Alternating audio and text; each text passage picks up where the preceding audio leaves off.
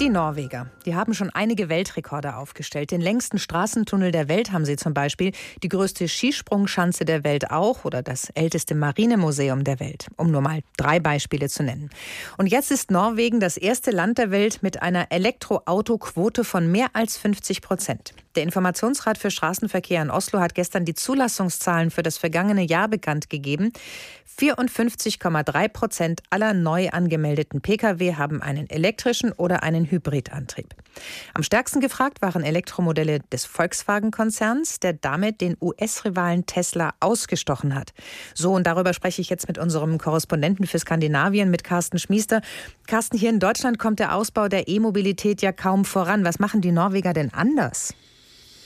Sie machen es vor allem lange schon anders, nämlich seit den 1990er Jahren haben Sie entdeckt, E-Mobilität ist wahrscheinlich ein Thema der Zukunft. Wir fangen mal an, das sanft zu fördern. Aus dieser sanften Förderung ist dann immer mehr geworden.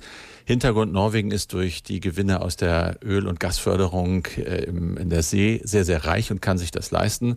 Man hat also so eine Art zwei Stufen Strategie, die jetzt auch noch weitergefahren wird. Verbrenner werden sehr hart auch extra besteuert. Mehrwertsteuer allein 25 Prozent, aber dann gibt es noch extra Steuern eben, die mit Emissionen zu tun haben, mit Fahrzeuggewichten. Die Autos sind richtig teuer.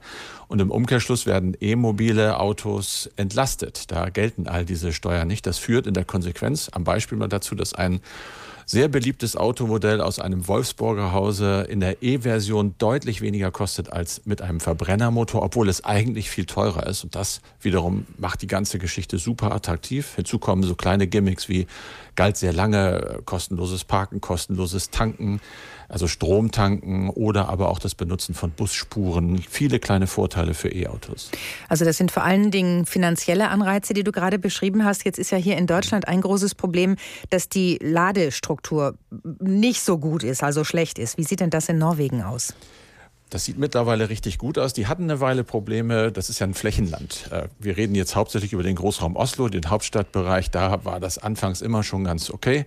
Jetzt ist es aber mittlerweile so, dass diese Ladestationen eigentlich landesweit gut sind. Es gibt über 10.000 davon. Faustregel, so etwa alle 50 Kilometer gibt es eine Schnellladestation mit wenigstens zwei Schnellladeanschlüssen. Und das macht die E-Mobilität dann eben auch in der Fläche praktisch. Jetzt ist das Verkehrsaufkommen in Norwegen wahrscheinlich nicht so groß wie hier in Deutschland, oder? Also Anfang letzten Jahres waren in Deutschland fast 69 Millionen Pkw zugelassen. So viele Einwohner hat Norwegen gar nicht. Da kommt man dann mit diesen zwei Ladestationen aus?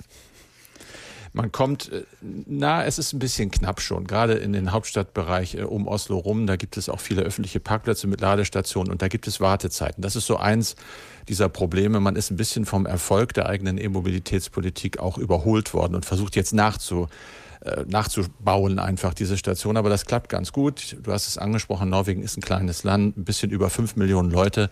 Plus dieser wirklich große Reichtum. Das sind einfach ideale Bedingungen. Wie groß ist denn bei den E-Autos in Norwegen die Bedeutung von Hybrid- oder auch Wasserstoffantrieb?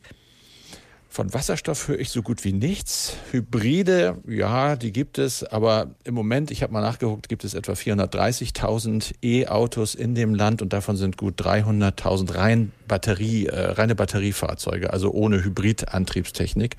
Und dieser Trend setzt sich weiter fort. Es ist einfach von der Förderung her nochmal besser, es ist einfach praktischer und billiger und deshalb machen die Norweger das.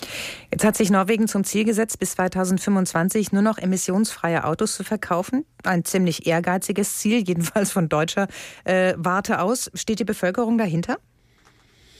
Soweit ich das sehe, ja. Denn äh, die Vorteile haben wir gerade erörtert. Es ist dort äh, wirtschaftlich total interessant, ein E-Auto zu fahren. Das soll auch weiterhin so bleiben. Die haben zwar ein paar dieser Gimmicks runtergefahren wollen, aber in diesem Jahr sich neu überlegen, wie machen wir die Förderpolitik, nachdem das alles ja schon so gut läuft. Es spricht überhaupt nichts dafür, dass sich dieser Trend nochmal umkehrt. Es läuft einfach buchstäblich und da machen die Norweger mit. Es kostet sich ja auch nicht mehr.